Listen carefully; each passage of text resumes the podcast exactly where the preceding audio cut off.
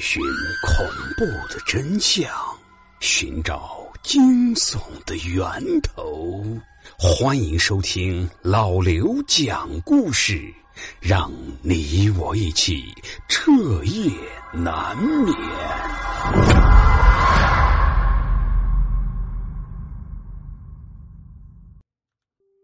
各位听友，欢迎收听今天的民间鬼故事。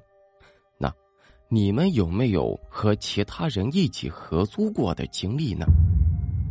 这杨伟在毕业之后顺利的在省会城市找到了一份工作，虽然薪资不高，但公司可以报销住宿租金，杨伟还算是满意。入职之后，杨伟就在网上找起了房子。因为公司给出的住宿补贴是固定的，所以他租到的房子越便宜，自己能省下的钱也就越多。为了能够多攒点钱，杨伟在网上物色了好几天，才终于找到了一间各方面都还算是满意的房子。这间房子离杨伟的工作单位不远，但小区的环境一般，因为是某个村子的回迁房，所以连个正经的物业也没有。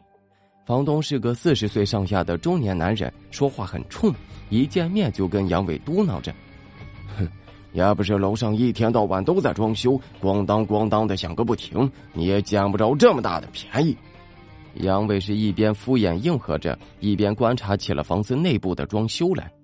看得出来，房东原本确实没打算把房子租出去，无论是装修还是家具家电，都不像是出租房的样子，精致又高级。可是，唯独那间卧室看上去脏兮兮的，似乎是很久都没有打扫过了。地上积了一层厚厚的灰尘，屋里面还弥漫着一股难以形容的怪味儿，就像是停电一个月之后再打开的冰箱，各种食物和蔬菜腐烂之后混合的味道。哎呀，大哥，你这屋里面是什么味儿啊？可是这句话说完之后，杨伟却没得到任何的回应。转过头，才看见这房东根本就没进来，而是站在门口外面，在冷冷的看着自己。啊，可能是太久没打扫过了。你要是愿意做，我可以再给你便宜点。杨伟一边在心里面盘算着，一边把目光转向了卧室的床上。床单是灰白色的，被铺的相当整齐。可是就在靠近床边的位置上，却出现了两个不容易被发现的凹坑。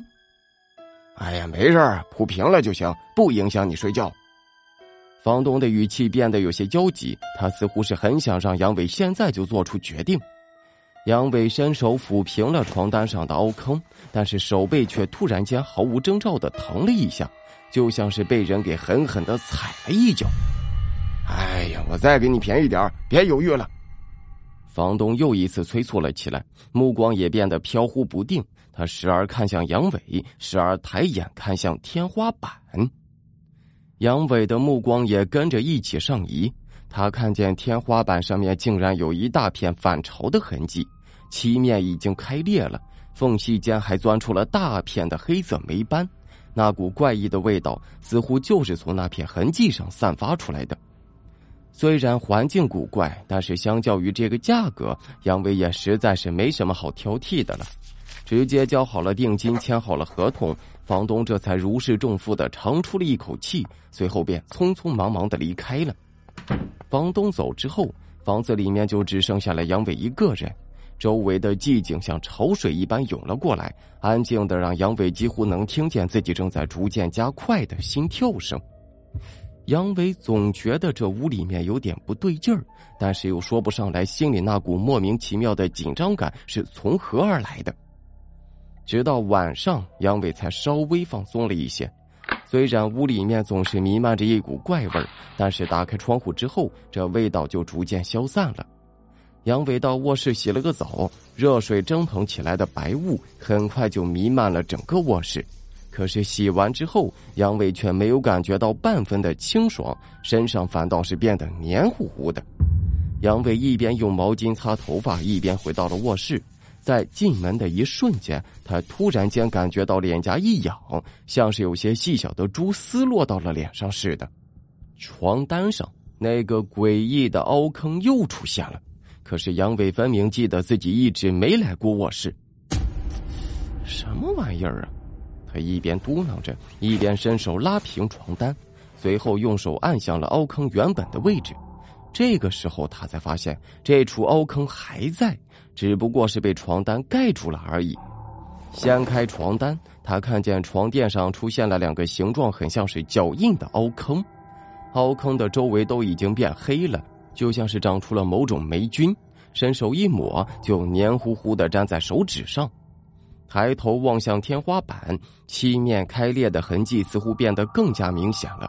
隐约的，他听见楼上响起了一阵叮叮当当的敲打声，以及一串杂乱而沉闷的脚步声。他这个时候才想起房东对自己说的第一句话：“楼上总在装修。”可是这大晚上的，又有什么可忙的呢？怀着疑惑，杨威躺到了床上，他下意识的避开了床垫上的两个凹坑。盯着天花板上像蛛网一样的裂痕，杨伟逐渐有了困意，很快就睡着了。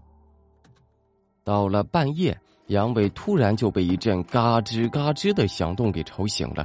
他迷迷糊糊的睁开眼睛，恍惚间看见了一个干瘦的人影，正在自己的床上面不停的蹦跶着。这个人影的头发很长，杂乱的披散在肩膀上。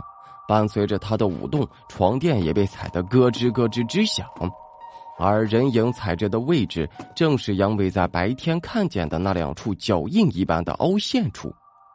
身下的床垫在不停的起伏，可是杨伟却始终处于半梦半醒的状态，他甚至都没办法完全的睁开眼睛。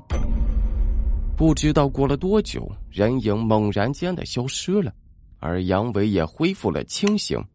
他打开了房间的灯，看见床单上再次出现了那两个怪异的凹陷，只是这一次凹陷上面出现了明显的黑乎乎的脚印。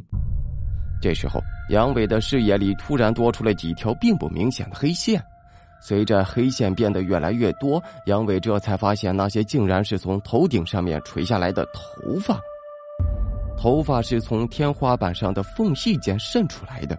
而且有很多已经落在了他身上，头发上似乎带着无数细小的倒刺，扎进了杨伟的皮肉里，让他浑身都充满了怪异的刺痛感。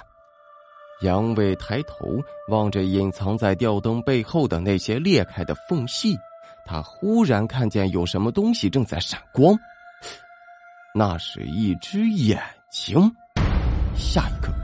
天花板彻底裂开，伴随着一声巨响，一具已经风干的女尸从天花板上面掉了下来，砸在了杨伟的床上面，而女尸的脚就不偏不倚的正好踩在了杨伟床上的那两只脚印上面。后来杨伟才知道，楼上的那户人家其实并不是在装修，而是在忙着把地板挖开，把尸体藏进去。好的，各位，那我们今天的故事到此结束，感谢大家的收听，我们下期再见。